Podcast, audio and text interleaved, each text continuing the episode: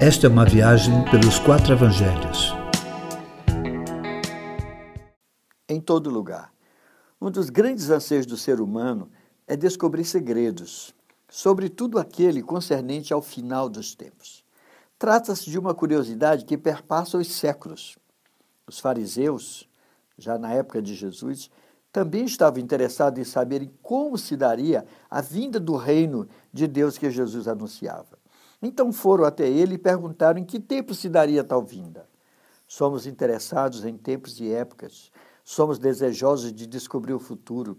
Daí as especulações que rodeiam esse assunto, que já provocaram vários supostos profetas a arbitrarem tais tempos.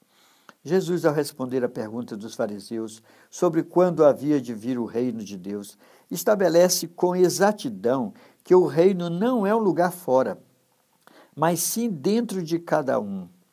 Sua resposta vai além quando faz uma associação clara entre o reino de Deus e ele mesmo, o Filho do Homem.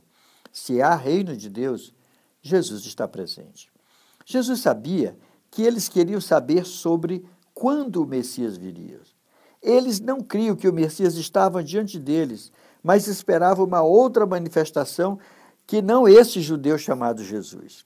Então, de forma bem taxativa, Jesus afirma que qualquer outro que se apresente como filho do homem não deve ser seguido, pois quando ele voltar, no seu grande dia, todos verão, pois será como um relâmpago que ilumina de uma a outra extremidade e não será preciso que ninguém o anuncie. Mas enquanto isso, enquanto isso não acontece, o Messias diante deles deve sofrer e ser rejeitado. A sua volta não se dará num dia diferente dos demais. Será um dia normal como outro qualquer, mas que de repente se transformará no grande dia. Exatamente como foi nos dias de Noé. Todos viviam normalmente e faziam suas projeções e sonhos para o futuro, mas o que chegou foi o grande dilúvio. O filho do homem voltará a este mundo, sim. Será um dia de separação, e não adianta querer mudar sua posição ou mesmo de lugar, assim como não importa as coisas que acumulou. Um será levado e outro deixado. O que significa? Com certeza não é um percentual. O fato da Bíblia afirmar que um será tomado e o outro será deixado não nos garante o como e o quando, apenas garante que será assim. Onde será?